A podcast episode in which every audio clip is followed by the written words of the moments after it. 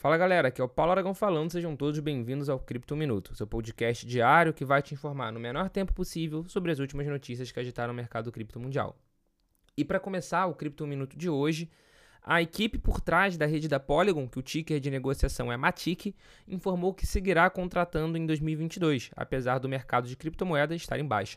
A ação da organização vai no sentido contrário ao de grandes empresas e exchanges de ativos digitais, que vem promovendo demissões em massa, devido ao que muitos chamam de, abre aspas, inverno cripto. Em uma entrevista à Bloomberg, publicada nessa última quinta-feira, dia 8, a equipe da Polygon disse que quer expandir o seu número total de funcionários em mais de 40% este ano. Em termos práticos, a empresa indiana e com sede em Dubai disse que planeja contratar mais de 200 pessoas para as equipes que operam em locais remotos ao redor do mundo. Quem informou sobre isso foi a chefe de recursos humanos da Polygon, Bumika Srivastava, em uma entrevista. De acordo com ela, a Polygon espera capitalizar o infortúnio de outras empresas no setor cripto. Ainda segundo ela, a empresa vai usar o mercado em baixa como uma oportunidade para contratar. Apesar disso, ela admite que não é fácil contratar nesse momento. Abre aspas. É difícil contratar o talento de qualidade que você deseja, especialmente porque as habilidades na Web3 são algo que ainda estão em construção. Fecha aspas é isso, né? Enquanto alguns estão tendo que abrir mão de talentos, outras empresas aproveitam esse momento para contratar esses talentos. Continuando o Cripto Minuto de hoje, a gente tem uma notícia de uma atualização de um ataque hacker que aconteceu já faz algum tempo. A empresa de análise de criptomoedas, a Chain Analysis, anunciou nesta quinta-feira, dia 8, que ajudou o governo dos Estados Unidos a recuperar cerca de 30 milhões de dólares roubados em um ataque hacker a Ronin, que é a bridge do jogo Play to Earn X Infinity, que aconteceu no início deste ano. Em reais, a quantia que vale no momento de gravação desse episódio é cerca de 156 milhões. Destaca-se que no ataque os hackers roubaram o equivalente a 3 bilhões de reais. Portanto, o valor que os Estados Unidos recuperou não é tão expressivo assim em relação ao valor total. De qualquer forma, a ação mostra que é possível sim recuperar ativos alvos de hackers. Aspas. Com a ajuda das autoridades das principais organizações do setor de criptomoedas, apreendemos mais de 30 milhões de dólares em criptomoedas que foram roubados por hackers ligados à Coreia do Norte. Fecha aspas. Segundo Erin Plant, da Chain Analysis, isso marca a primeira apreensão de criptomoedas roubadas por hackers norte-coreanos. Estamos confiantes de que não será a última, acrescentou ele. Vale ressaltar que esse ataque a Ronin foi creditado ao grupo hacker chamado Lazarus. Se você procurar lá no criptofácil.com ou então no cointelegraph.com.br, você vai achar maiores informações sobre isso. Continuando o Cripto Minuto de hoje, a gente vai falar sobre a atualização do Ethereum. Estamos nos aproximando cada vez mais da atualização chamada The Merge, que vai fazer com que a rede do Ether deixe de ser POW, Proof of Work, e passe a ser POS, que é Proof of Stake, prova de participação.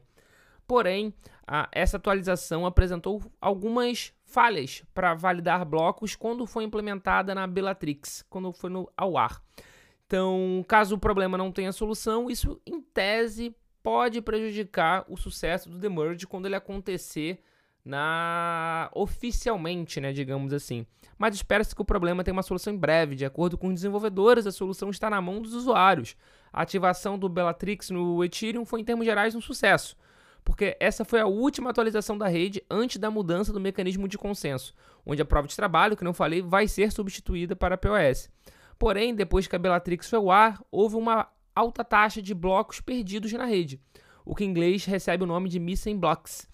Isso não é algo totalmente estranho à rede, cofundada por Vitalik Buterin, afinal, estatísticas apontam que, em média, meio por cento dos blocos de tiro estão envolvidos em validação com falha.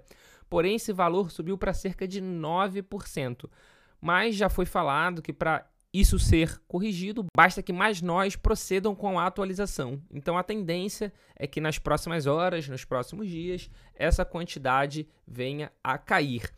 E falando de Emerging especificamente, é interessante é, o momento que isso está acontecendo, porque agora, por exemplo, está tendo um debate nos Estados Unidos da proibição do POW, que é Proof of Work, que é prova de trabalho, é a mineração do Bitcoin, é a mineração convencional.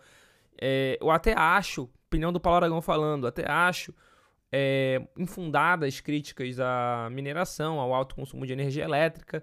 Já se tem estudos provando que isso não é uma verdade, que o Bitcoin, que a mineração não é essa estrela da morte, que tem gente que quer pintar. mas sem sombra de dúvida, a atualização do Ether para POS já evita um trabalho, digamos assim, né? um obstáculo a menos, que é o obstáculo regulatório. E para fechar o Cripto Minuto de hoje, é, no dia de ontem, no dia 8 de setembro de 2022, morreu aos 96 anos a rainha do Reino Unido, Elizabeth II. Ela estava no castelo de Balmoral, na Escócia, que é uma residência de férias da família real e se encontrava e possuía o mais longo, o mais longevo reinado da história britânica. Apesar da idade avançada de representar a manutenção das tradições e do conservadorismo da monarquia, a rainha Elizabeth II tomou conhecimento sobre a tecnologia disruptiva que sustenta as criptomoedas, que no caso é a blockchain. Em setembro de 2020, a monarca recebeu um exemplar de uma edição da Associação Britânica de Blockchain, o Journal of the British Ledger Blockchain Association. Na ocasião, a publicação tratava dos aspectos técnicos, sociais e econômicos da adoção da blockchain em diferentes contextos. Abre aspas. Fui solicitada a agradecer pelo envio à rainha de um exemplar da sexta edição do Journal da Associação Britânica de Blockchain. Sua Majestade ficou interessada em saber que a publicação é o primeiro jornal de pesquisa dedicado à blockchain, tanto em formato impresso quanto digital.